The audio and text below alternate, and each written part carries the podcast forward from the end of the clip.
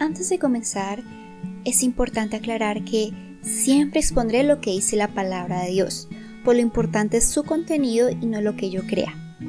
Quiero que veamos lo que dice Juan 1.2.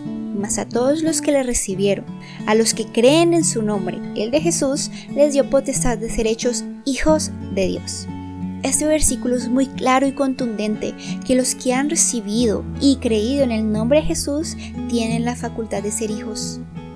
Ahora, tú me dirás, yo creo en Dios, así que yo soy su hijo. Bueno, pues una cosa es creer en Dios y otra cosa es obedecerle, pues las mismas escrituras dicen, ¿tú crees que Dios es uno?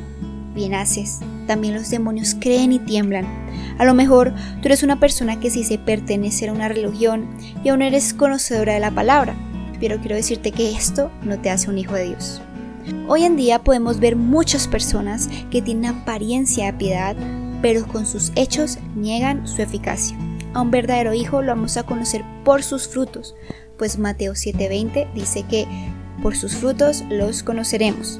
Así que más allá del conocimiento que puedas tener, tiene que haber un cambio genuino en tu vida, así como dice 2 Corintios 3:6, que la letra mata, pero el espíritu vivifica. Por esta razón cito Mateo 7:20, pues los verdaderos hijos los conoceremos por sus frutos. Estos frutos son por causa de un arrepentimiento verdadero. El arrepentimiento simplemente es tener un cambio de actitud. Te doy un ejemplo. El que robaba ya no roba más, sino que ahora trabaja, haciendo con sus manos lo que es bueno. Esto mismo les decía Juan el Bautista a los fariseos que hicieran frutos dignos de arrepentimiento, y eso que ellos eran doctos en las escrituras. Para resumir, los hijos de Dios son los que realmente han aceptado a Jesús como su Señor y Salvador, y por esta causa se han arrepentido y convertido de corazón y muestran la eficacia de ello.